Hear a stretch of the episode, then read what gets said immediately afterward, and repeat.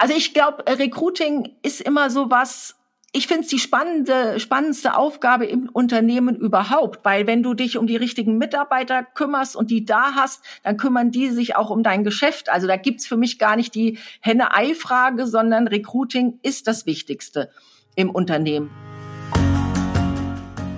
Hier ist Christoph Mauer und du hörst 100 Pro Senden, den Podcast über Fokus bei der Arbeit, Achtsamkeit im Alltag und auch heute wieder über ganz grundsätzliche Fragen des Lebens. Ich spreche heute mit Pia Tischer.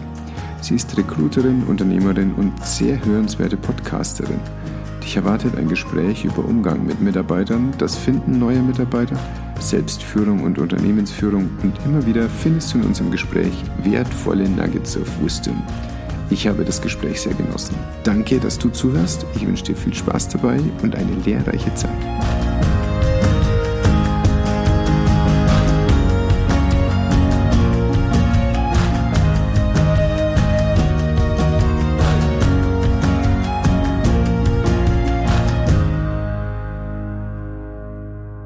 Pia, ganz herzlichen Dank, dass du da bist. Ich freue mich auf alles, was kommt. Die ersten Minuten, die wir jetzt für uns schon gesprochen haben zum Stimme ölen, waren schon total spannend und vielversprechend. Und äh, es werden jetzt mehrere Fragen kommen, die mich ganz persönlich als Mensch interessieren, aber die auch für die Leute draußen interessant sein werden. Herzlich willkommen.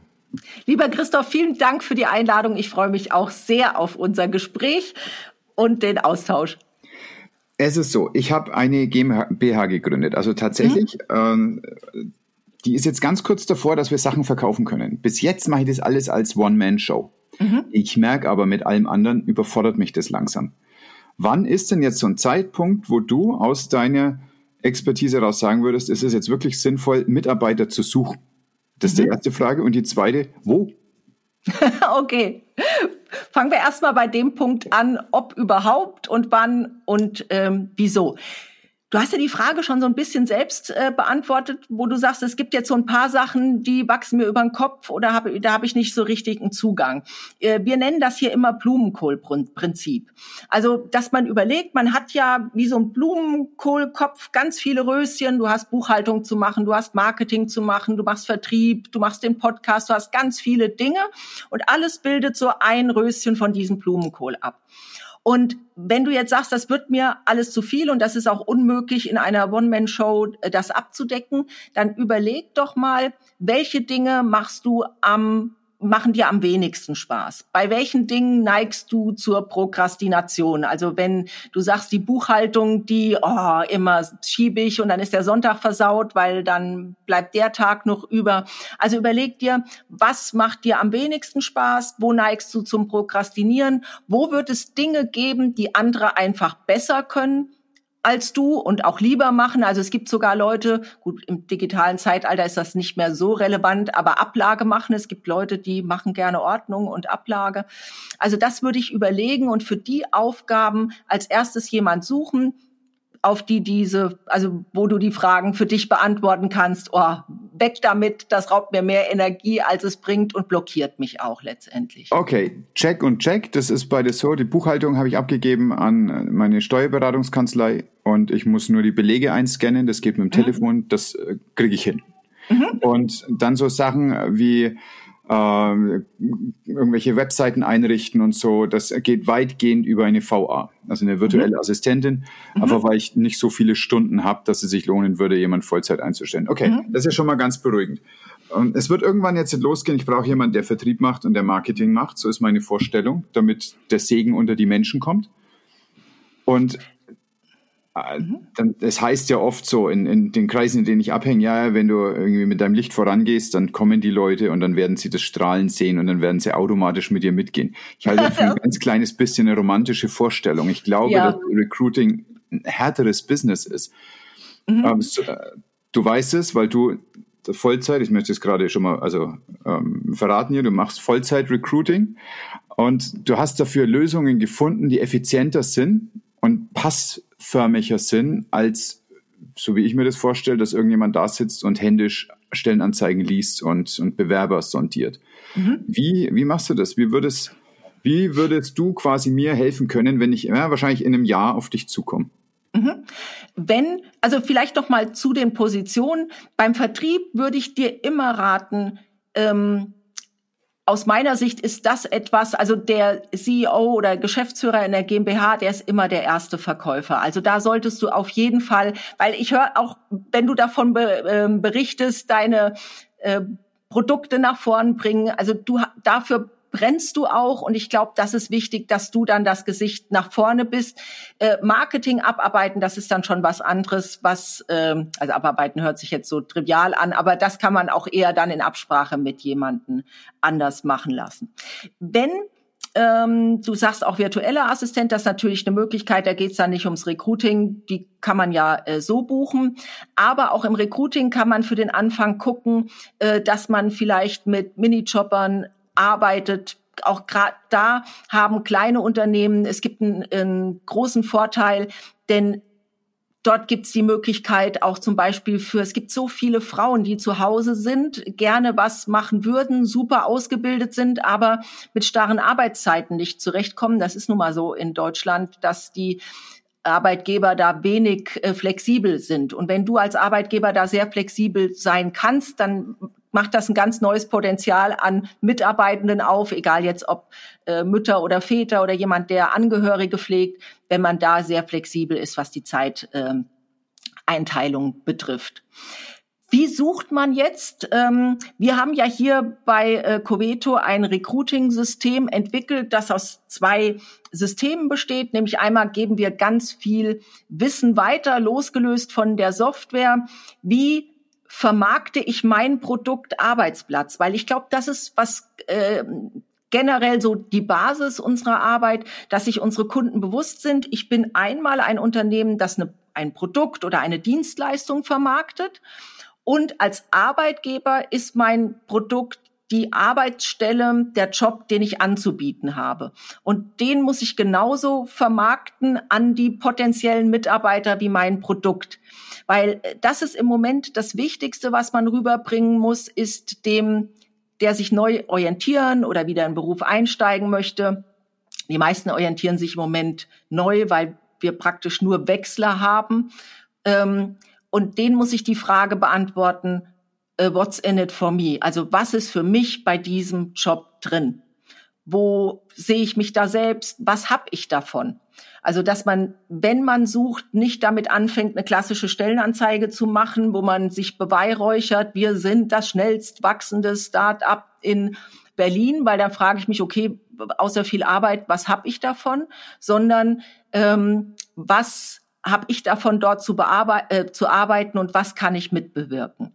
Also, dass man einmal eben diese Recruiting-Kompetenz aufbaut, wie vermarkte ich mein Produkt nach außen und unsere Software, die wir anbieten, die deckt dann einfach den Bereich ab, wie bringe ich die Stellenanzeigen mit einem Klick an viele Kanäle, wie habe ich eine hohe Kontaktdichte zum Bewerber, zu Fachabteilungen, wenn die Struktur dann ein bisschen größer ist, bis hin zu Einstellung, Absage oder Aufnahme in den Pool. Also so wie ich ein Kundenbeziehungsmanagement brauche, brauche ich auch ein Bewerberbeziehungsmanagement. Ja, krass. Genau, die Vokabeln, die du gerade verwendest, ist genau das, was ich eigentlich kenne aus dem Verkauf. Mhm. Dann brauchst du Kontakte und dann irgendwann machst du einen Deal zu. Genau, also Recruiting ist sehr viel näher am Vertrieb als an dem klassischen Lohnbuchhaltung. Also ich finde auch diese Bezeichnung Personalabteilung. Personal hört sich immer so an nach irgendwelchen Dienstherren, wo die Bediensteten über den Dienstboteneingang kommen und ach, immer Ärger mit dem Personal und die machen sie, was man, was sie sollen. Ähm, und äh, also die Zeiten sind ja äh, zum Glück vorbei. Und wenn ich eben, äh, wir sprechen auch von einem Team, und äh, ich muss mir überlegen, was habe ich attraktives zu bieten, dass jemand in meinem Team mitspielen will. Das fällt den meisten Unternehmern extrem schwer, weil das ist, glaube ich, wie mit den eigenen ähm, Stärken, die man hat. Da sagen dann andere, ach, wie toll du organisieren kannst, wie toll du das kannst und wie schnell du das gelernt hast. Und man selbst denkt, ist doch normal, war doch ganz einfach, weil man selbst nicht spürt. Deswegen, äh, da ist es immer ganz gut, das erarbeiten wir auch mit unseren Kunden, äh, zu gucken, was sind denn für Stärken da, welche Vorteile hat es für jemanden, äh, in dem Unternehmen zu arbeiten. Und da geht es nicht um teure Employer-Branding-Strategien, wo man viel Geld ausgibt, sondern einfach zu gucken, was sind denn unsere Werte, die wir schon leben, die Kultur, die wir schon leben, was haben wir denn zu bieten, wo wollen wir hin? Und da sind die meisten selbst erstaunt und sagen, ja, das stimmt, das war mir gar nicht so bewusst, dass das jemand anders interessiert oder anziehen kann. Ja, das ist spannend. Also die Kon äh, Kontaktanzeigen, also die, die Stellenanzeigen, die ich am meisten lese, sind im Ärzteblatt.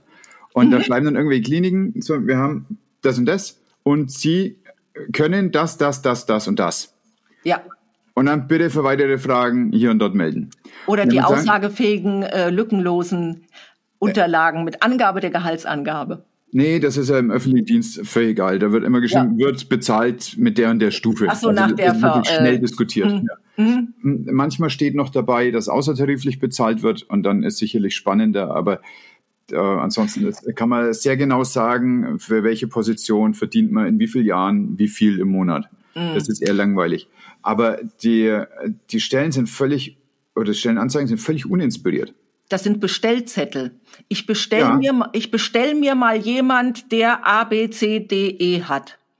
Und grundsätzlich ist es bei Stellenanzeigen oder generell, wenn du dir etwas kaufst, wenn du für etwas Geld ausgibst, ähm, wann ist das attraktiv? Es ist immer attraktiv, wenn du das Gefühl hast, das, was du bekommst, ist mehr wert als das, was du dafür bezahlst. Und wenn ich in der Stellenanzeige äh, 20 Punkte habe, die jemand mitbringt und drei Punkte äh, leistungsgerechtes oder äh, übertarifliches Gehalt, Obstkorb und äh, tolle Team-Events, das ähm, wiegt das überhaupt nicht auf und haut auch niemand äh, vom Hocker. Also es ist immer wichtiger, äh, wichtig, weil auch das ist ja etwas, ähm, äh, ähm, als Arbeitgeber muss man sich einfach bewusst sein, der Mitarbeiter tauscht seine Lebenszeit gegen das Gehalt, das er bekommt. Also er erwirbt etwas oder gibt auch seine Leistung da rein. Und dann will er natürlich auch was zurückhaben. Und das ist nicht das Gehalt. Also wenn man anfängt, nur übers Gehalt zu gehen, dann hat man schon verloren, weil dann ziehst du Söldner an, die dann wieder wechseln, weil sie beim anderen Arbeitgeber mehr bekommen. Ähm, sondern ich muss gucken, wo ähm, habe ich die Dinge für die, äh, die für denjenigen, der das liest, jetzt wichtig sind? Wo hat er vielleicht woanders Schmerzen, die ich lösen kann? Gerade im medizinischen äh, Bereich, Dienstplan, Sicherheit oder äh, solche Dinge, also wo man weiß, da drückt der Schuh in anderen Unternehmen und hier kann ich eine Lösung bieten, die das Leben der Menschen verbessert, wenn sie bei mir beschäftigt sind. Also du hast vorhin gesagt, wir haben im Moment mehr Wechsler als mhm. Neueinsteiger. So da ist es sicherlich nochmal bedeutsamer, diesen Painpoint zu suchen. Ja. Und zu finden, zu identifizieren. Und dann, äh, kürzlich war ich in so einem ähm, Accelerator, wo es darum ging, wie wir Kurse verkaufen können. Und die haben gesagt, so, you need a visceral reaction. Also du musst es in, in den Eingeweiden spüren, dass es dich mhm. dahin zieht. So ja. sollen die ersten Sätze sein. Äh, ja. Wenn man auf die Website kommt, so, oh, ich will das. Und dann ja. bist du ja auch quasi preisinsensitiv. Dann sagst du dann, ich möchte das. Es ist mir völlig egal, was genau äh, dann an Geld hin und her fließt. Ich denke, egal, wichtig ist, da sind wir uns einig, man muss fair bezahlen und das muss natürlich alles auch stimmen. Aber Gehalt ist ein Hygienefaktor, der darf nicht, also äh, das würde ich nie als Punkt in der Stellenanzeige äh, nehmen. Wichtig ist es, und das empfehlen wir auch, dass alle Stellenanzeigen, wir nennen das mit einem äh, hinzu, weg von ähm, Slogan starten, dass man sagt, entweder wollen ja die Leute weg von irgendeinem Schmerz oder hinzu zu einem Glück. Und das ist so 40 Prozent der Menschen reagieren eher auf hinzu, 40 weg von und der Rest auf beides. Also wenn man es jetzt erklärt, wäre dann praktisch der eine sagt, oh, ich freue mich so auf den Urlaub in Österreich und aufs Wandern. Das wären hinzu und der weg von wird sagen, ach, endlich mal 14 Tage aus dem Büro raus. Also ähm, aber es geht letztendlich ums Gleiche. Also das ist wirklich wichtig, auch da einen Aufhänger zu haben, wo auch die Leser gleich merken, oh, hier geht's um was anderes, die haben sich Gedanken gemacht, die kennen meinen Schmerz. Und dann hast du auch dieses äh, Gefühl im Bauch, oh, ich fühle mich angesprochen. Mhm. Und du, äh, du hast dafür eine, habe ich richtig verstanden, eine KI. Also es, äh, ja, ihr arbeitet mit einer Software, die dann die Leute zusammenbringt, die das so matcht, dass es gut funktioniert? Mhm wie, unsere Software ist eine Software, die wir auch selbst entwickelt haben. Ähm, KI, also wir arbeiten hauptsächlich mit äh, kleinen und mittelständischen Unternehmen zusammen und nicht mit ähm, mit Konzernen. Für KI, für die Auswahl, davon halte ich gar nichts, weil ähm, ich denke, also du brauchst eine riesen Datenmenge und es hat sich jetzt sogar schon gezeigt bei Amazon zum Beispiel, die mit KI im Recruiting gearbeitet haben, dass die KI auch anfängt, Entscheidungen zu treffen, die nicht okay sind. Ähm, und gerade bei kleinen und mittelständischen Unternehmen ist es wichtig, dass du mit den Bewerbern sprichst, die Bewerber dir anschaust, auch für Quereinsteiger offen bist. Also äh, wir haben zum Beispiel in unserem Support arbeitet ein Theologe. Der hat sich bei uns beworben und hat ein super äh, Studium, gerade frisch gehabt, wohnte aber 200 Kilometer weg und hat sich für den ähm, Support beworben. Und da haben wir gedacht, okay, er ist ja ein schlauer Kopf, er hat sich was dabei gedacht, wir sprechen mal mit ihm. Und dann stellte sich raus, okay, er will umziehen, also Thema Wohnort schon erledigt. Und er war auch oder ist sehr IT-affin, hat Programmierkenntnisse, dachte aber, weil er keinen Schein hat und sehr gewissenhaft ist, er kann das nicht in die Unterlagen reinschreiben, weil er ja keinen Schein hat und das nicht nachweisen kann. Ja, und das ist der Simon, der ist jetzt seit Jahren bei uns und äh, Top-Mitarbeiter im Support. Das ist einfach ähm, super. Und wenn ich jetzt sagen würde nach KI, also ich glaube, fast alle, die hier arbeiten, hätten die, hätte die KI aussortiert, weil wir das lieben, wenn Leute äh, also Quereinsteiger sind. Ja. Oh. Das glaube ich, ja. Also wenn äh, weiße äh, Tech-Dudes eine KI programmieren, dann präferiert die KI weiße Tech-Dudes. Und dann wird es nicht sehr diversifiziert, was an Bewerbern reinkommt es war, ich weiß es jetzt nicht genau äh, bei Amazon, aber die haben dann halt auch geguckt, welche Menschen arbeiten im Moment bei uns und welchen Menschen wurde abgesagt. Und dann hast du natürlich diese Referenzmenge, ähm, in dessen Sinne es dann weitergeht. Hm.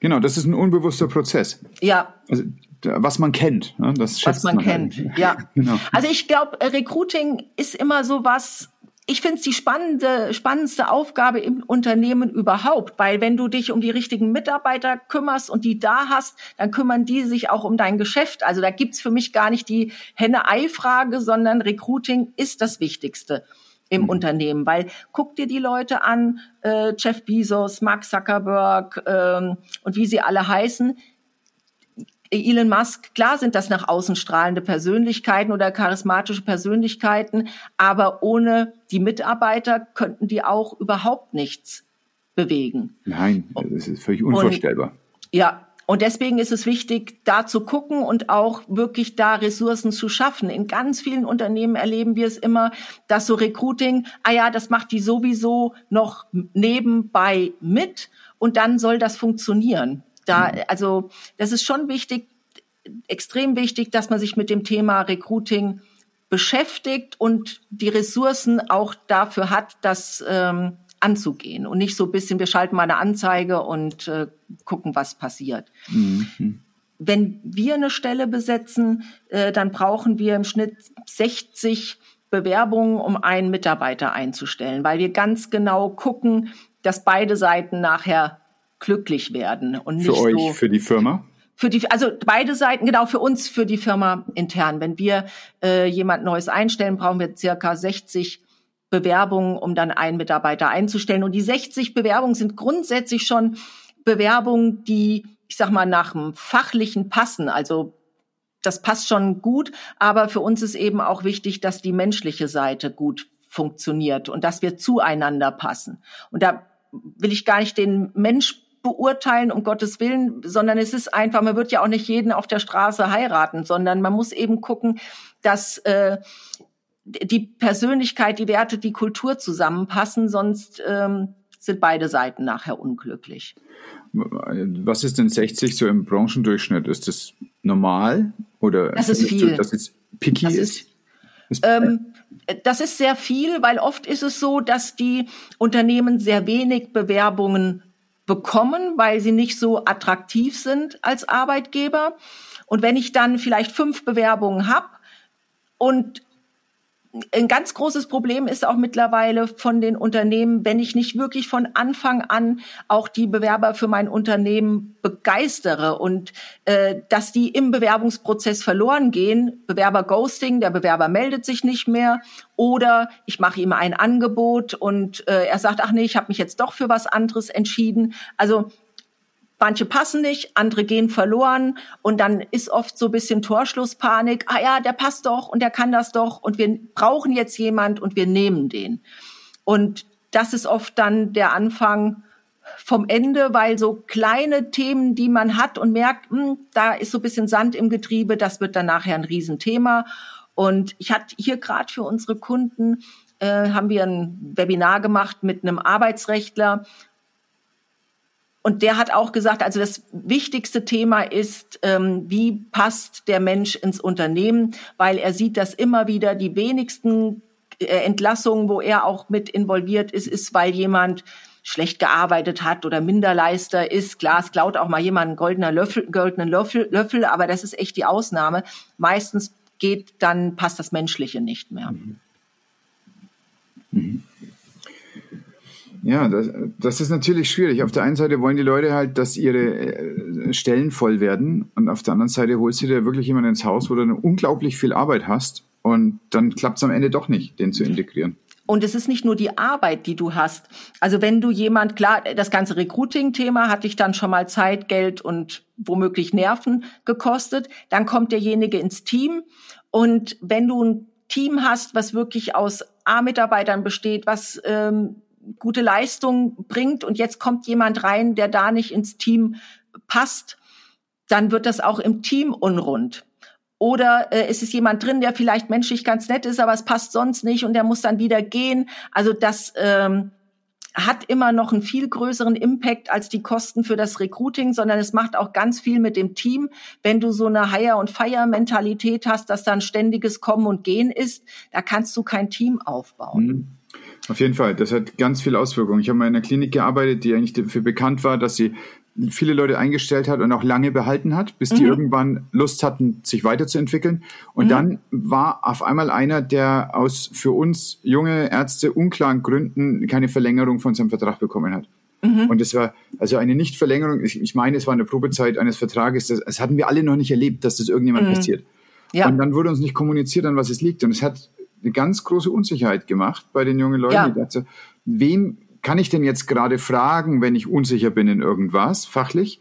Ähm, nicht, dass das irgendwie schlecht nach oben weitergetragen wird. Da gab es gar keine Veranlassung. Ne? Es hat sich ein Jahr später hat sich das schon gezeigt, dass das alles okay ist und allen geht's gut und es war wirklich ein, ein solitäres Ereignis. Aber es ja. hat durch die Banken Unsicherheit bei den jungen Kollegen gemacht. Das glaube ich, so ein bisschen fühlt man sich dann wie bei Minesweeper. Wenn ich jetzt da drücke, äh, platzt dann bei mir die Bombe. Also bei uns ist es so, der äh, Recruiting-Prozess ist, ähm, wir haben diese Stellenanzeige, die bei uns wirklich wie eine Landingpage ist, die mit für unser Unternehmen begeistert, mit einem Video drin, wo wir den Bewerber persönlich ansprechen. Kein Image-Video, sondern wirklich so eine persönliche Nachricht. Dann machen wir immer ein Telefoninterview. Wenn das für beide Seiten okay, also geklappt hat, dann machen wir ein Interview bei uns hier im Unternehmen. Das dauert aber auch zweieinhalb Stunden. Wenn das geklappt hat, kommt der Mitarbeiter einen Tag zum Schnuppern zu uns und macht dann auch Mittagspause mit dem kompletten Team. Und das Team entscheidet immer mit. Und ähm, das nehmen wir auch ernst, wenn jemand sagt, oh, ich glaube, das funktioniert nicht. Äh, warum auch immer, aber dann wird es nicht funktionieren und das wäre auch unfair gegenüber der Person, die man einstellt. Also da sind wir schon, da verzichten wir lieber auf jemanden, wenn es nicht passt. Und sollte, das kommt ganz, ganz, ganz selten vor, wir nehmen die Probezeit sehr, sehr ernst. Wir führen da auch äh, regelmäßig Gespräche. Und wenn es nicht klappen sollte, dann ist es so, dass wir uns ganz zeitnah von jemand trennen. Wir machen auch nur drei Monate Probezeit. Und wenn jemand gehen muss, dann sprechen wir auch sofort ähm, mit dem Team und sagen, was ist passiert, warum ist das passiert. Also jetzt ohne vertrauliche Details zu nennen, aber dass einfach klar ist, äh, alle sind safe und ähm, man weiß, was passiert ist. Das habe ich übrigens äh, von, äh, ich hatte dir eingangs bevor wir aufgezeichnet haben, von meiner Freundin, die in der Notaufnahme gearbeitet hat.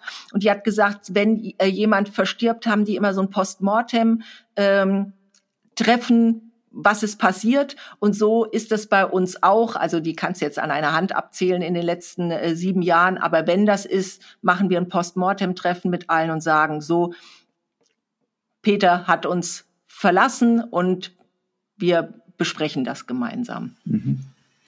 Ja, das ist total wichtig. Wir hatten es auf einer Intensivstation, auf der ich war auch, da ist dann der leitende Oberarzt zur Obduktion immer mitgegangen und hat sich das angehört, was da die Pathologen dazu zu sagen haben, weil wir oft einfach ganz vage Situationen hatten. Wir wussten ja oft nicht, was, was bringt den jetzt gerade um. Und das haben wir danach dann in Ruhe besprochen. Er hatte dann alle Informationen und dann wurde es genauso gemacht. Das halte ich, also nicht bei ganz allen Leuten, äh, bei denen, wo es eben unklar war. Mhm. Wo Klärung dann wirklich auch noch einen Nutzen bringt wo Klärung Nutzen bringt oder äh, also diese äh, Transparenz, weil du hast äh, das selbst erlebt, wo man dann denkt, bin ich jetzt der Nächste und äh, vielleicht hat es ganz andere Gründe und man hätte das klären können. Also das ist uns wichtig, auch der der enge Kontakt mit den Mitarbeitern. Wir haben äh, eine extrem hohe Transparenz und reden da über alles, damit äh, eben auch nicht äh, Gerüchte aufkommen, der Flurfunk brodelt, weil sowas entsteht einfach aus Unsicherheit, wenn man eben denkt, oh, es stimmt doch was nicht und kann es mich auch treffen, das ist ganz übel. Ich möchte mit dir noch über eine, eine Zeitleiste oder Zeitlinie sprechen, die Alessia mir schrieb, als sie Kontakt aufgenommen hat. Und sie sagte, äh, dass eure Firma ein Erfolg über Nacht ist mit 15 Jahren Vorbereitung. genau. Du hast kürzlich in einem Blogpost geschrieben, dass du 2006 so Rock Bottom trafst. Und ja. wir haben keine ganz, ganz gute, so, so greif, äh, griffige Übersetzung im Deutschen, das heißt der harte Boden der Tatsachen. Aber im Englischen ist, mhm. kann, lässt sich das weiterspinnen. Und ich las kürzlich, Rock Bottom is a solid foundation. Und okay. das ist oft so. Wenn es einen richtig zerlegt, dann hat man aber wirklich was, von wo man sich aus, neu ausrichten kann und schauen, wie richte ich mich jetzt auf. Mhm. Und du hast dich über 15 Jahre aufgerichtet. Wo hast du denn diesen langen Atem? Und wie hast du das strategisch gemacht? Und wie hast mhm. du 15 Jahre, das ist für manche Leute ein halbes Leben. Wie hast du, also für, für junge Leute ein halbes Leben, für uns nicht mehr. Aber äh, wie hast du das denn geschafft, dich in so einer Zeitlinie auszurichten und es durchzuziehen? Mhm. Also ich habe so einen Leitspruch, der heißt, ähm, Disziplin ist die Fähigkeit, sich zu merken, was man wirklich will. Und da ist es gar nicht so wichtig, dass ich jetzt sofort den Erfolg habe, solange ich merke, ich bin noch an dem dran, was ich tun möchte und es ist noch Aussicht auf Erfolg, wenn auch nicht äh, direkt morgen. Also es war so, dass ich im Jahr äh, 2000 sind wir gestartet mit webbasierter Software. Ich bin damals von einer leidenden Funktion äh, in einem Konzern. In, äh, ich war bei einer Bank beschäftigt, die in einem Konzern eingebunden war und also das stand mir alles äh, Oberkante Unterlippe. Ich wollte was Neues machen. Das war damals Jahr 2000. Zum einen bin ich 30 geworden und das Jahr 2000 und mit 30 habe ich gedacht, oh, also wenn du noch mal was machen willst, dann jetzt, obwohl es Blödsinn ist. Heute, wenn jemand 50 ist oder älter, würde ich sagen, mach's, äh, wenn du Spaß dran hast. Aber das war damals so. Also wenn, dann jetzt. Und dann haben wir so die ersten ähm, sechs Jahre, wir hatten Kunden, das hat auch funktioniert auf Kundenseite, aber wir hatten von Unternehmensführung oder ich auch keinen Plan. Und es hat einfach unterm Strich haben die Finanzen nicht gestimmt. Und 2006 du hast gesagt Rock Bottom Rock Bottom und da auch danke für die Metapher mit dieser Solid ähm, wie hast du gesagt? Foundation. Äh, Solid Foundation das ist eine sehr schöne äh, sehr schönes Bild. Kannte ich so noch nicht. Ähm, da war es so, unser Sohn hatte zweiten Geburtstag, ich wollte zum äh, Bankautomat und es kam kein Geld, dafür wurde die Karte einbehalten. Und dann weißt du, okay, jetzt brauchst du Hilfe. Dann haben wir Wirtschaftssenioren geholt, das, weil die billiger waren als ein Unternehmensberater. Und die haben dann damals gesagt, ach, ähm, also die haben wir zu uns eingeladen. Wir hatten so ein Sutterer-Büro. Mein Mann hat immer Kellerloch gesagt. Ähm, da kann man sich vielleicht ein bisschen vorstellen. Da haben wir an unseren gebrauchten Ikea-Möbeln gesessen und die Herren in grauen Anzügen kamen, haben sich unsere BBA angeguckt und mein wer mich kennt, weiß, ich bin ungeduldig und irgendwie dann nach ein paar Minuten habe ich dann gefragt, ja, was machen wir denn jetzt? Weil ich war so, egal was die sagen, ich nehme jedes Feedback an, ich ändere was, ich freue mich drauf, was zu bewegen und ich gestehe alle Fehler ein und also ich wollte nur hören, macht es jetzt so und so. Und die haben dann hochgeguckt und haben gesagt, ähm, oder der eine, Frau Tischer, ist ganz einfach, lassen Sie es sein. Das wird nie was werden. Sie werden nie erfolgreich sein. Und das ist so, ja, wie ein Schlag in die Magengrube. Ähm, aufgeben war aber keine Option, weil ich hatte damals einen äh, Existenzgründungskredit und meine Eltern haben für den Kredit gebürgt. Und das wäre für mich das Allerschlimmste gewesen. Also mit dem eigenen ähm, äh, mit dem eigenen Verlust, da wäre ich noch zurechtgekommen, aber ich wollte auf keinen Fall da jemanden mit reinziehen. Deswegen war Aufgeben keine Option. Und wir haben dann, das war 2006, 2007 kam die Weltwirtschaftskrise. Da machen wir jetzt immer so den Schritt, na ja, äh, gestern standen wir am Abgrund, heute sind wir einen Schritt weiter. So war das aber wirklich äh, äh, gefühlt. Und wir haben in der Zeit, also was wir gleich gelernt haben, ist, du kannst mit ganz, ganz wenig auskommen und äh, wir sind sehr, sehr sparsam. Das sind wir bis heute noch, was heute auch ein großer Vorteil ist, weil wir immer gucken, wie kriegen wir das Ressourcen schon so guerillamäßig hin, ohne das Geld aus dem Fenster zu werfen. Und dann haben wir durch eine glückliche Fügung, weil Zufälle, was einem zufällt, ähm, jemanden kennengelernt, der ein gut funktionierendes Softwareunternehmen damals hatte der hat sich für unsere Technologie interessiert und wir konnten bei ihm ganz viel ähm, lernen, was Unternehmensführung betrifft. Und das haben wir dann geschafft, ohne Fremdkapital, ohne weitere Kredite, ohne fremde Gesellschafter wirklich so uns am eigenen Schopf aus dem Sumpf zu ziehen, haben die Produktstruktur umgestellt, haben äh, unseren Vertrieb aufgebaut, aber immer ohne, also wir sind jetzt Neudeutsch oder Denglisch heißt ja bootstrapped, wir haben ab dem Moment kein fremdes Geld mehr in die Hand genommen, sondern sind rein organisch gewachsen bis zum heutigen äh, Zeitpunkt. Und das dauert dann einfach, weil du kannst natürlich dir fremde Geldgeber holen, die mal eben ein, zwei, drei, vier, fünf Millionen dalassen oder noch mehr. Nur das kam für uns nie in Frage, weil wir, wir wollen unsere eigenen Entscheidungen treffen und wir wollen nur unseren unserem Team und unseren, mit, äh, unseren Kunden verantwortlich sein und nicht irgendeinem Venture Capital Geber, der dann letztendlich doch nur seine Rendite zurückhaben will. Ja, und deswegen hat auch die, das ist ja nicht die innere Rendite, die du möchtest von dem Unternehmen. Ja. Du willst eine Sinnstiftung zurückbekommen. Ja, also mein, mein Ziel damals war es, und das ist auch der, ähm, nach dem ersten Slogan, der erste Satz in unserer Stellenanzeige, wir wollen ein freundliches, erfolgreiches und gesundes Umfeld schaffen für Mitarbeiter und Kunden. Und das ist schon auf, also das ist das, was wir wollen. Das ist unser höheres Ziel, was wir unseren Kunden gegenüber und unserem Team gegenüber ähm, kommunizieren. Und ich denke, das ist schon ganz viel wert. Wenn du in einem gesunden, erfolgreichen und freundlichen Umfeld bist, dann gedeihen die anderen Sachen auch. Du hast vorhin schon darüber gesprochen, was, dass er ganz konkrete äh, Folgen auch hat, diese Grundidee, wir wollen ein gesundes Umfeld. Also, dass es auch darum geht, Anstrengung in der Arbeit, klar, und dann aber auch voll in den Feierabend gehen. Genau. Und voll in die Regeneration gehen.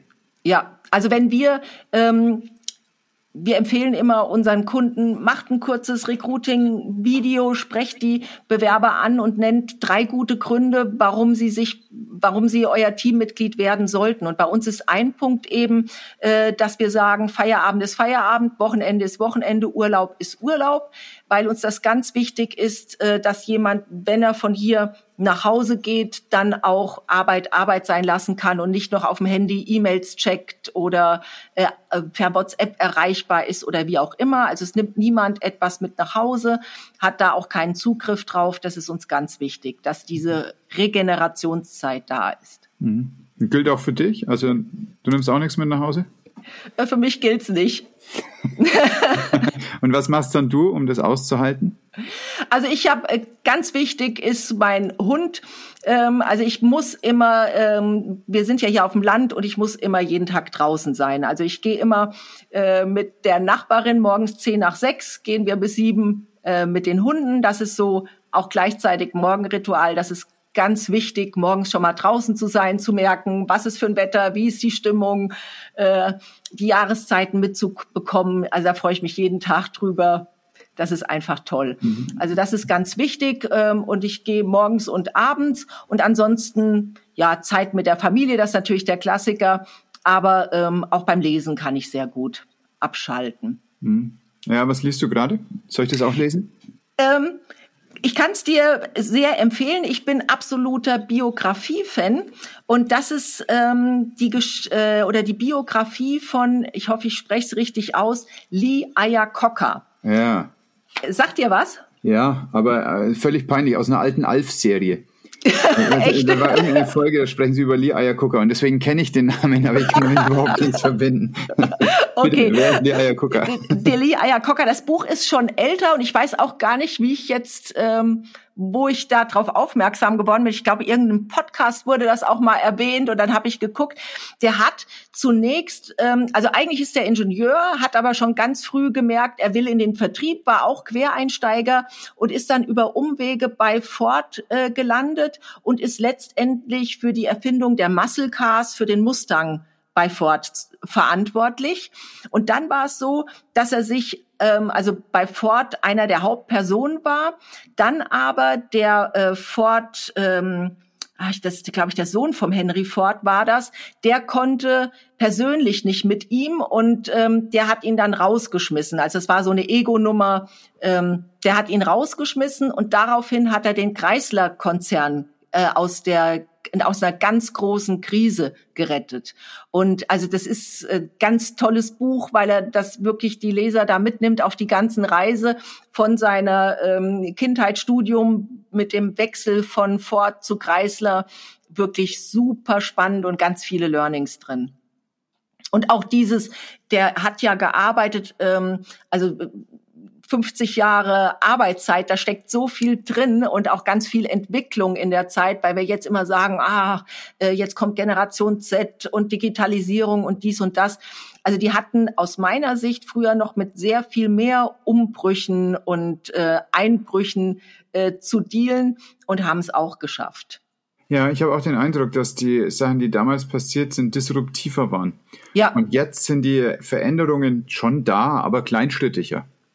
Und es ist leichter, glaube ich, die Dinge abzufangen äh, durch die Möglichkeiten, die wir haben. Weil damals war auch, ähm, haben so Dinge, mal eine Fabrik aufzubauen oder das hat auch alles sehr, sehr viel länger gedauert als heute auch digitale Modelle schneller, also sie sind sehr viel schneller veränderbar. Hm. Und das äh, bewertest du dann als gut für die ähm, Leute? Also wie nehmen die Menschen das wahr? Mm, jetzt im Moment, ob es das äh, im Moment. Diese Geschwindigkeit, also dass mh. schneller zum Beispiel äh, so Kautelen des Arbeitens sich verändern können. Mm. Ich glaube, ich ähm, glaube, es wird eher negativ wahrgenommen, was ich sehr schade finde, weil so ein bisschen das verloren gegangen ist, dass man sagt, die Zukunft ist offen zum Positiven. Und wir gucken viel zu sehr auf die Dinge, die nicht gehen oder wo es Probleme gibt und wo es Krisen gibt. Und also ich glaube, wenn ich immer so auf die Seite geguckt hätte, was alles nicht geht, dann würden wir uns heute nicht äh, unterhalten, sondern das wie ich habe mal ein Fahrsicherheitstraining äh, gemacht und dann hat der Fahrlehrer gesagt, ähm, wenn ihr auf den Baum zuschlittert, nicht auf den Baum gucken, guckt woanders hin, sonst fahrt ihr gegen Baum woanders hingucken. Ja, so ist das es. ist wie dieses ähm, Focus goes, äh, Energy flows where Focus goes. Also ich muss äh, das heißt nicht, dass ich die anderen Sachen ignoriere, aber es nützt mir nichts, wenn ich da mich in der Wolke des Leids ergieße, ich muss auf die Chancen gucken und die Möglichkeiten, weil dann allen damit geholfen ist. Na gut, in den letzten Jahren, vielleicht in den letzten zwei, drei Jahren war die Dichte an äh, katastrophisierenden Neuigkeiten halt schon hoch.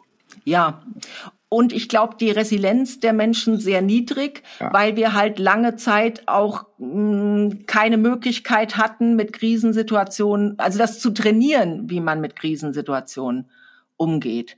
Und also wir haben da als Arbeitgeber, glaube ich, ist auch ganz wichtig, unsere Mitarbeiter sagen immer, hier ist Hola, weil wir haben auch in der Zeit ähm, äh, in Corona, wir sind umgezogen in ein Riesengebäude, damit jeder einen einzelnen Platz hat. Und wir haben dann äh, Mittagessen mit zwei Meter Abstand gemacht, aber uns war wichtig, dass wir einen Platz haben, wo wir wissen, äh, manche sagen, das ist mein Safe Place. Äh, Hola ist in Hessen so ein Begriff für, wenn man Fangen spielt und keine Puste mehr hat, dann kann man sich an einen bestimmten Platz stellen, dann wird man nicht gefangen. Das ist dann Hola. Ah, also das okay. zur Erklärung. Mhm. Deswegen, ähm, wenn hier jemand sagt, es ist Hola, weiß man, was gemeint ist. Also Safe Place wäre so das der Dankeschön, dass du sagst, ich habe das Wort noch nie gehört und es wäre nee. natürlich jetzt noch eine Nachfrage. genau. Also, dass man sagt, äh, hier bin ich sicher, hier weiß ich, was passiert, hier beschäftigen wir uns mit positiven Dingen. Also bei uns ist auch wirklich, äh, wir haben Intranet, wo die Dinge drinstehen, wie wir was angehen, auch rein anleitungstechnisch, also drücke A, B und dann C, aber auch Dinge, auf die wir Wert legen, wie zum Beispiel, dass wir nicht jammern. Jeder darf sagen, was nicht in Ordnung ist und Vorschläge machen, was man besser macht, aber grundloses Jammern, da ziehen oder äh, nicht grundlos, aber jammern generell, da zieht man sich nur nach unten. Und deswegen ja, ist hier, manche machen das richtig als Kunstform. Das finde ich total anstrengend. Ja, und du, also äh, wir haben den Anspruch, wenn man mit jemandem ein, im Gespräch ist, egal ob mit einem anderen Teammitglied oder mit einem Kunden, der soll sich nachher besser fühlen als vorher oder mindestens gleich gut. Und nicht, dass man aus dem Gespräch rausgeht und denkt, boah, das war jetzt so ein Energievampir, jetzt muss ich erstmal äh, die Hunde schütteln sich immer so, wenn die Anspannung äh, abfallen soll. Das kriegt man als Mensch nicht so gut hin. Aber wenn man merkt, äh, ja, jetzt geht mir es schlechter als vorher und das darf nicht passieren. Ja. Äh, wir sind hier kurz vor dem Umzug und äh, wir haben so einen Nachbarn, der ist sehr, sehr regelfixiert. Und er kam also jetzt am Sonntagmorgen, als ich irgendwelche Sachen gearbeitet habe im Garten, kam er vorbei und fragte, als ob er noch nie mit mir drüber gesprochen hätte, warum denn die obere Hecke höher als 1,50 Meter sei. Ich wisse doch, dass das im Ordnungsamt so geklärt wird, dass es nur 1,50 sein soll. Ich habe vor langer Zeit von Tobi Beckmann einen Satz gehört und ich habe den einfach ausprobiert und habe zu ihm gesagt, wissen Sie, am Sonntagmorgen stehe ich für dieses Gespräch nicht zur Verfügung. Und cool. jetzt schaut er mich völlig entgeistert und sagt, was? Und ich den Satz einfach nochmal gesagt und dann hat er sich umgedreht und ist gegangen. Äh, ich habe es gefeiert, es war wundervoll. ich habe lange, lange Zeit gewartet, bis es mal eine Situation gibt, wo dieser wo Satz passen könnte. Und er funktioniert eins zu eins ist auch nicht wieder, hast noch keinen Brief vom Rechtsanwalt. Nee, äh, pass auf, äh, der ist dann äh, einen Tag später, ist er hier vorbeigelaufen, wir haben gerade ein Verlängerungskabel runter zur Straße gelegt, erklärt er mir, dass das also eine Frechheit wäre, dass wir ein Kabel über einen öffentlichen Weg legen. Ja. Und ob er denn mal die Polizei rufen solle. Und dann habe ich ihn angelächelt und gesagt, auf Wiedersehen. Und im Moment klappt das ganz gut. Mhm. Und ja. es ist ja auch wurscht. Also wir sind in acht Wochen hier weg. Es ist mir für mich überhaupt gar nicht wichtig, halt, was er für eine Meinung von mir hat. Also grundsätzlich ja. ist mir seine Meinung nicht wichtig. Aber vielleicht denkt er ja auch mal drüber nach, äh, wie andere Menschen auf ihn reagieren. Ich, ähm, also das ist eine super Reaktion am Sonntagmorgen oder je nachdem, wann der Punkt ist, stehe ich für das Gespräch nicht zur Verfügung. Das merke ich mir auf jeden Fall. Was ich immer super gern mache, ist irgendwie, wenn du also in Frankfurt, die Autofahrer sind schon sehr aggressiv, wenn du da nach ihrem Gefühl zu schnell, zu langsam, zu weit rechts oder links, dann wird gleich gefuchtelt und irgendwelche Finger gezeigt. Und ich wink dann immer ganz freundlich äh, zurück und dann flippen die auch aus. Das, da freue ich mich schon immer, wenn sich jemand aufregt, weil ich dann wieder freundlich winken kann, weil äh, die sich dann noch mehr aufregen. Ja, ich war in Frankfurt nur zu Fuß unterwegs und ja. Auch gefährlich. Also genau, auch gefährlich. Ich bin immer nah an den Häuserfronten gelaufen. mhm. ähm, du hast gerade schon die Generation Z angesprochen. Macht es nochmal was Neues in deinem Business? Verändern die das? Oder sind die Leute, die du anziehst und die du ansprichst, über alle Generations hinweg eh ein eigener Schlag? Ich glaube ja. Also wir haben hier von ähm, 20 bis 56 Mitarbeiter beschäftigt. Und wenn man sich so Generation Z ansieht, was ist denen wichtig? Also die haben keine Lust auf Hierarchien. Das ist auch etwas, wir arbeiten hier praktisch hierarchiefrei. Ähm, Die Geschäftsführung versteht sich, also wir verstehen uns als Trainer, die so am Spielfeldrand stehen und den, äh, dem Team alle Ressourcen geben und sie unterstützen dabei, Tore zu schießen. Aber innerhalb des Teams gibt es keine Abteilungsleiter, Teamleiter oder so. Das kennen wir nicht. Jeder ist für seinen Bereich verantwortlich, aber wir haben kein vorgesetzten Modell. Also das ist zum Beispiel etwas, was für uns selbstverständlich ist, wo ich jetzt auch gelesen habe, dass die Generation Z Wert drauf legt. Also das würde passen. Übers Geld haben wir uns schon unterhalten, dass eben nicht Geld Hauptmotivator ist, sondern ähm, Sinnstiften, etwas bewegen. Und das ist auch etwas, wo wir eben merken, ich hatte das schon angesprochen mit ähm, ein freundliches, gesundes, erfolgreiches Umfeld zu schaffen. Da sind viele, die sagen, da habe ich mich angesprochen gefühlt, da will ich Teil von werden. Also dass man weiß, es geht nicht hier drum äh, Gewinnmaximierung, sondern es gibt ein höheres Ziel, warum dieses Unternehmen existiert oder auch Flexibilität in den Arbeitszeiten, dass man ähm, Arzttermine, Friseurtermine, bei uns kann man sich aussuchen, ob man fünf oder vier Tage arbeitet. Also da bieten wir auch äh, hohe Flexibilität. Mhm. Ja, cool. Und so unterschiedlich wie die Menschen sind, also passen sie dann letztendlich doch hervorragend zueinander. Also wir machen alle, äh, wir haben ein Ritual, mittags um halb eins fällt bei uns der Hammer, wir machen um halb eins alle zusammen Mittagspause. Und das ist also, nennen wir heil, unsere heilige Kuh Mittagspause. Und das ist auch, weil so unterschiedliche Menschen sind, es gibt immer ganz viele Gesprächsthemen und ähm, ist einfach inspirierend, zusammen diese Mittagspause zu machen. Habt ihr eine gemeinsame Küche oder bringt dann jeder sein Pausenbrot mit? Ähm, wir haben eine Küche, wo man sich was warm machen kann. Wir haben einen großen Raum, wo wir alle sitzen können und es ist unterschiedlich. Wir bestellen äh, was, wer will, kann sich was mitbestellen. Wir haben jemand, der im Team immer guckt, haben alle was zu essen, soll ich was bestellen? Ähm, manche bringen sich ein Brot mit, andere machen sich was warm, ganz unterschiedlich. Mhm. Ja, schön. Da kann ja wirklich jeder auch bei, also Essen ist ja was sehr Emotionales, einfach auch sein Ding dabei machen. Ja. Das ist nicht so wie in der deutschen Kantine, dass man, äh, dass ihr jetzt hier so eine, eine Currywurstverköstigung habt und dann am Montag dürfen die Leute alle zum Hausarzt und sich einen Fettsenker verschreiben lassen. ja. Und das ist bei Essen ganz wichtig. Dass, äh, ja, also wir haben auch Veganer, Vegetarier, wir haben Leute, die äh, Fleisch essen und aber da gibt's auch keine Diskussionen, genauso wie wir Geimpfte und Ungeimpfte hatten. Also äh, da äh, weiß jeder, ähm, dass er das macht, was er für sich verantworten möchte, aber niemand, irgendjemand was aufs Auge drückt. Mhm. Wertvoll, ja. Ich habe gestern äh, von deiner Mitarbeiterin den Link geschickt bekommen und dann zu äh, deinem kleinen Buch für kleine ja. und mittlere Unternehmen. Ich habe es mir natürlich gleich bestellt noch gestern Abend und ich bin ja. total gespannt drauf und es wird in den Show Notes zu finden sein.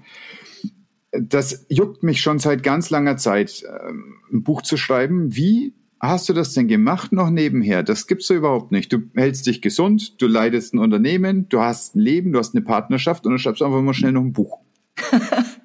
also das mit dem Buch ist so, die Dinge, die in dem Buch stehen, die haben wir ja schon über Jahre bei uns und bei unseren Kunden angewendet und die waren im Prinzip alle im Kopf.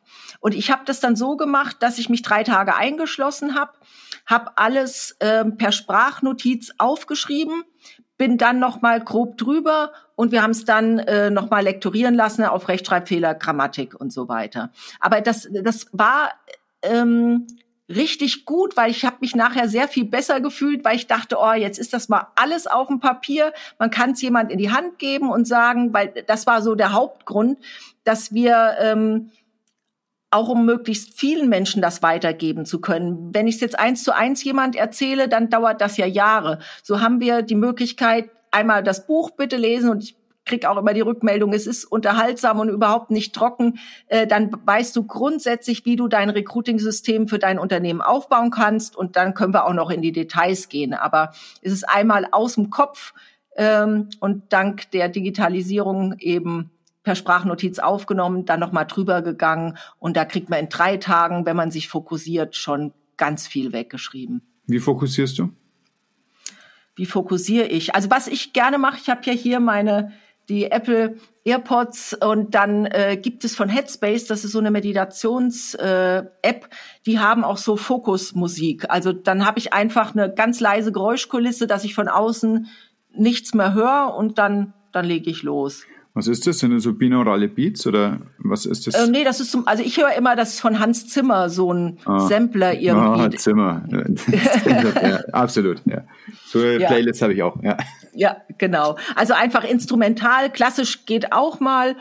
Irgendwas, wo du einfach so eine, ja, Geräuschkulisse hast, die dich jetzt aber nicht mit Texten oder besonderen Beats ablenkt, sondern so ein mhm. Grundrauschen auf den Ohren, dass du von außen nichts mehr mitkriegst und dann loslegen. Ja. Und auch, also das, so mein Tipp, man denkt immer, ah, jetzt komme ich nicht in Flow, ich habe heute keine Motivation, aber die Motivation kommt mit dem Tun.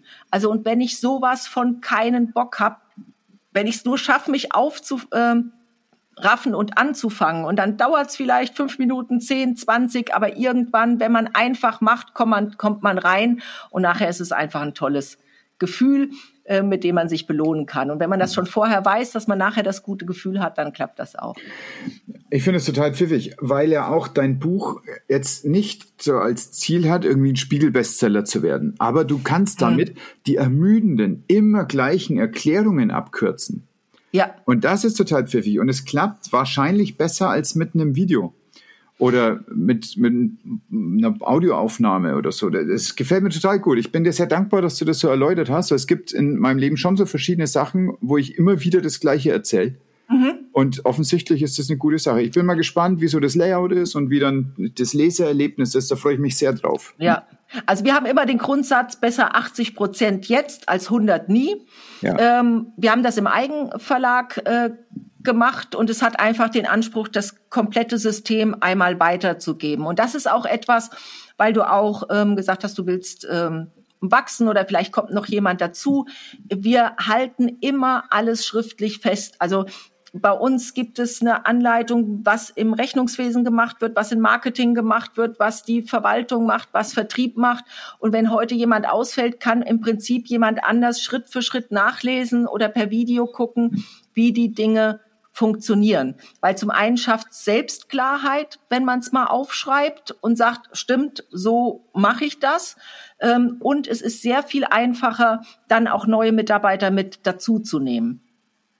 Ich habe damit jetzt angefangen für einen Bereich meines Lebens, wo ich mit jemand externen zusammenarbeite. Mhm. So die anderen Sachen, da arbeite ich mit meiner Frau zusammen und wir treffen uns abends in der Regel dann doch irgendwann. Aber jetzt habe ich das erste Mal so eine, einen Head Coach von außerhalb mhm. und arbeite mit. Und da habe ich in Notion eine Seite gemacht. Also mit was machst du das? Was ist euer Data ähm, Management System? Wir haben äh, selbst ein Intranet programmiert, aber man könnte das auch mhm. mit WordPress oder, also du brauchst einfach nur ein System, wo du eine Navigation mit Unterseiten anlegen kannst. Mhm. Also da braucht man jetzt ist keine Raketentechnik. Viele machen es mit WordPress oder hm. selbst, ja. ein, selbst eine Dateiablage in, in Office würde funktionieren. Ja. Ah ja, cool. Also ich sehe schon, in ein paar, äh, paar kleine Schritte habe ich schon mal in die richtige Richtung gemacht. Aber was mich bei dir wirklich beeindruckt ist, mit, äh, mit welcher Nachhaltigkeit du diesen Weg weitergegangen bist. Dass du auch zu irgendeinem Zeitpunkt in deiner Business Journey so diese Schritte in, entschieden hast und einfach weitergegangen. Aber das hängt vielleicht auch einfach damit zusammen, dass du es schon ein paar Tage länger machst als ich. Ja, wobei ich glaube, es gibt viele, die eben vorher aufgeben. Also die wenigsten und die, die Lebensdauer von Unternehmen ist relativ kurz. Ich habe jetzt nicht genau Zahlen im Kopf, aber ich weiß von denen, die damals, wir hatten so einen Existenzgründerkurs, weil man dann ähm, damals gab es von der IHK noch irgendwas, also da muss man so einen Kurs belegen ähm, und da waren 30 Leute drin und von denen sind noch zwei selbstständig. Das mhm. sind äh, wir und ein äh, jemand, der eine richtig gute Dönerbude hat. Also den gibt's noch. Und die anderen äh, gibt's nicht mehr. Na, weil ihr und beide einen Painpoint adressiert.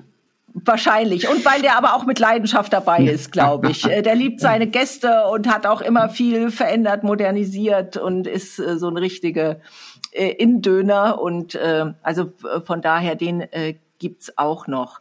Also ich äh, glaube, ähm, was ist, was ist der Grund, für was bin ich angetreten? Und das ist nichts Esoterisches oder so, aber das muss ich ähm, wissen, weil sonst ähm, ist dann bei dem ersten Hindernis, oh, das Geld passt nicht oder der Kunde ist, äh, ist unfreundlich und ist zu viel Stress, dann bin ich ähm, weg vom Fenster. Also wir haben jahrelang praktisch keinen Urlaub gemacht, aber das war auch okay.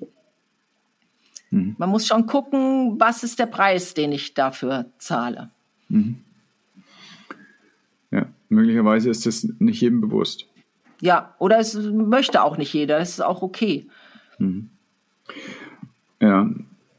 Siehst du oder hast du Kontakt gerade zu der jungen Generation von Gründern? Du hast jetzt als, vielleicht bin ich da aber auch äh, durch die ganzen Kontakte gerade mit deiner Firma geprägt. Also du bist eine Frau und alle, die mit mir geschrieben haben, sind auch Frauen. Mhm. Simon war jetzt der erste Mann, von dem ich gehört habe. Und ähm, ist, ist es irgendwie ein Unterschied zwischen so Female Business und Standard Business? Oder ist es, ist es eigentlich das Gleiche, nur, nur andere Sprache? Oder was siehst du da gerade, was da passiert und unterscheidet sich das von dem, wie du groß wurdest? Ähm, also es gibt so zwei Strömungen. Es gibt einmal im Moment unheimlich viele Startups, die mit Venture Capital arbeiten, die Fremdkapital einsammeln. Da bin ich raus, weil es da aus meiner Sicht ähm, bist du kein Unternehmer, sondern du bist Angestellter der Geldgeber und äh, also das interessiert mich nicht. Das sind keine Businessmodelle, wo es mich interessiert, wie es weitergeht und da bin ich raus. Ähm, wo wir aber sehen, und wir haben auch viele Gründer, die bei uns Kunde werden, weil sie sagen, wir haben gesehen, Recruiting ist wichtig, wir brauchen Mitarbeiter, äh, die wir begleiten. Und das sind oft, ähm, ja, bodenständig hört sich vielleicht altbacken an, aber das ist einfach ähm, was mich begeistert, wo man sagt, äh, da gibt's ja auch vom Professor Faltin ein Buch Kopf schlägt Kapital, dass man überlegt, ähm, wie kann ich ähm, mit geringeren Mitteln habe ich einen guten Hebel, um Dinge zu erreichen. Und da begleiten wir auch Unternehmen eben. Wir haben so ein Inner Circle die äh, Kunden kommen viermal im Jahr zu uns, wo wir eben gucken, wie kann ich skalieren, wie habe ich die Zahlen im Griff, was mache ich in der Führung. Und das macht dann Spaß, mit Unternehmen zusammenzuarbeiten, die das im Fokus haben. Ein Unternehmen aufzubauen, was nicht auf den Exit ausgerichtet ist. Ja, also eine Art Mastermind-Gruppe. Ja. Aha. Halte ich auch für was ganz Bedeutsames. Und ja.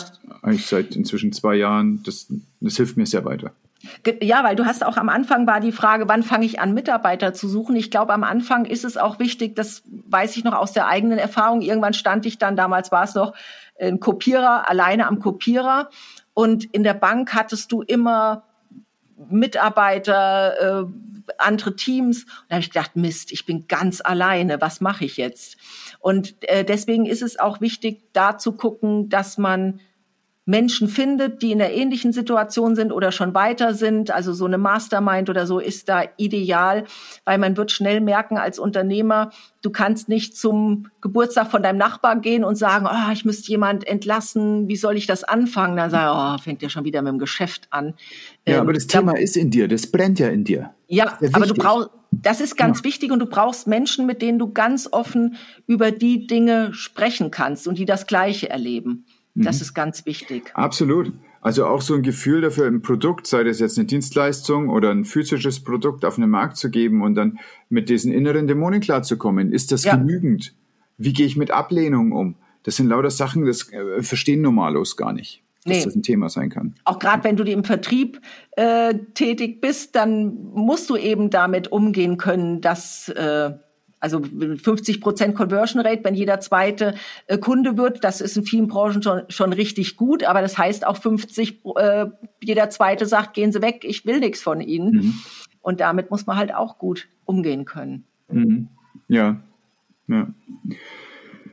Ivy, spannend. Was ist denn ja. das, was du Leuten, die sich mit deiner, mit deiner Gedankenwelt, mit deiner Produktwelt auseinandersetzen wollen, als erstes empfehlen würdest? Sollen sie sich ins Blog reinlesen? Sollen sie den Podcast hören? Sollen sie dein Buch bestellen? Was wären das, wo du denkst, das ist das geeignetste? Mhm. Also, wer gerne liest, gerne ähm, auf unserer Webseite coveto.de ähm, das muss ich gerade mal, Katari ähm, Alicia slash Blog heißt das slash Blog? Genau, slash Blog. Äh, da sind Blog-Einträge von mir zu den unterschiedlichsten Themen, Recruiting, Führung, ähm, Finanzen, alles Mögliche, einfach aus unserem Unternehmensalltag heraus. Also nicht irgendwelche Weisheiten, sondern Dinge, wie wir es hier angehen und wie wir es erleben. Wer das gerne lieber hört, ähm, die Folgen gibt's auch immer als Podcast. Das ist nicht eins zu eins das Gleiche, weil wenn ich drüber spreche, fallen mir noch mal andere Beispiele ein oder ich biege noch mal woanders ab. Also gerne auch den streng vertrauliche Unternehmergeheimnisse Podcast. Ähm, da der beginnt noch mal mit der ausführlichen Geschichte, wie alles begann. Die ist, glaube ich, ganz spannend. Und dann äh, gibt's auch ähm, glaube ich, mittlerweile um die 50 Folgen und jede Woche gibt es zwei neue Folgen. Also das gerne. Wer ein konkretes Anliegen hat, gerne auch an die pia.coveto.de einfach schreiben und dann gucken wir, ob und was wir tun können. Ansonsten hast du ja schon angeboten in den Show Notes ähm, das KMU-Kompendium zu verlinken und das können sich deine Hörer dann direkt. Äh, Alles, was du gerade gesagt hast, kommt in die genau. Show Notes. Genau. Ja, ja, genau. Dankeschön. Du hast äh, neue Benchmarks gesetzt für mich, für mein Verständnis, wie ich Business gestalten möchte. Schon als ich heute Morgen mit meiner Frau über dich sprach, hat sie gesagt, ach oh, das ist ja spannend, mm, das klingt ja interessant. Und äh, wir sind sehr gespannt, wie wir diese Benchmarks ausfüllen können. Ganz, ganz herzlichen Dank, dass du das Thermostat für uns ein bisschen hochgedreht hast. Ich freue mich sehr und bin natürlich gespannt, äh, wenn wir im Austausch bleiben, äh, ja, wie sich alles entwickelt. Ich wünsche dir auf jeden Fall auf allen Ebenen maximalen Erfolg und allen Zuhörern auch. Dankeschön. Also genau dieser Wunsch und genauso inbrünstig aus dem Herzen geht auch an dich. Und ganz herzlichen Dank für deine Zeit und für deine Energie. Ich danke dir, lieber Christoph.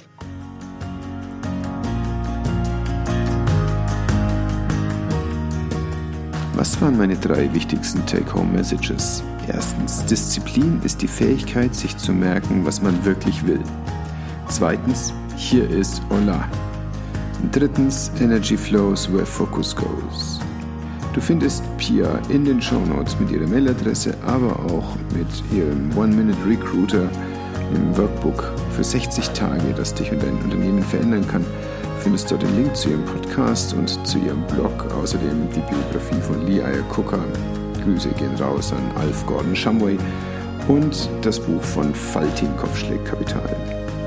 Fast alle Links zu Büchern führen dich auf die Website von Buch 7, einem Buchhändler, der 75% der Gewinne für soziale, kulturelle und ökologische Projekte spendet. Außerdem sind die Links Partnerlinks. Du unterstützt also mit deiner Bestellung neben diesen Projekten auch noch diesen Podcast. Ich danke dir dafür jetzt schon sehr.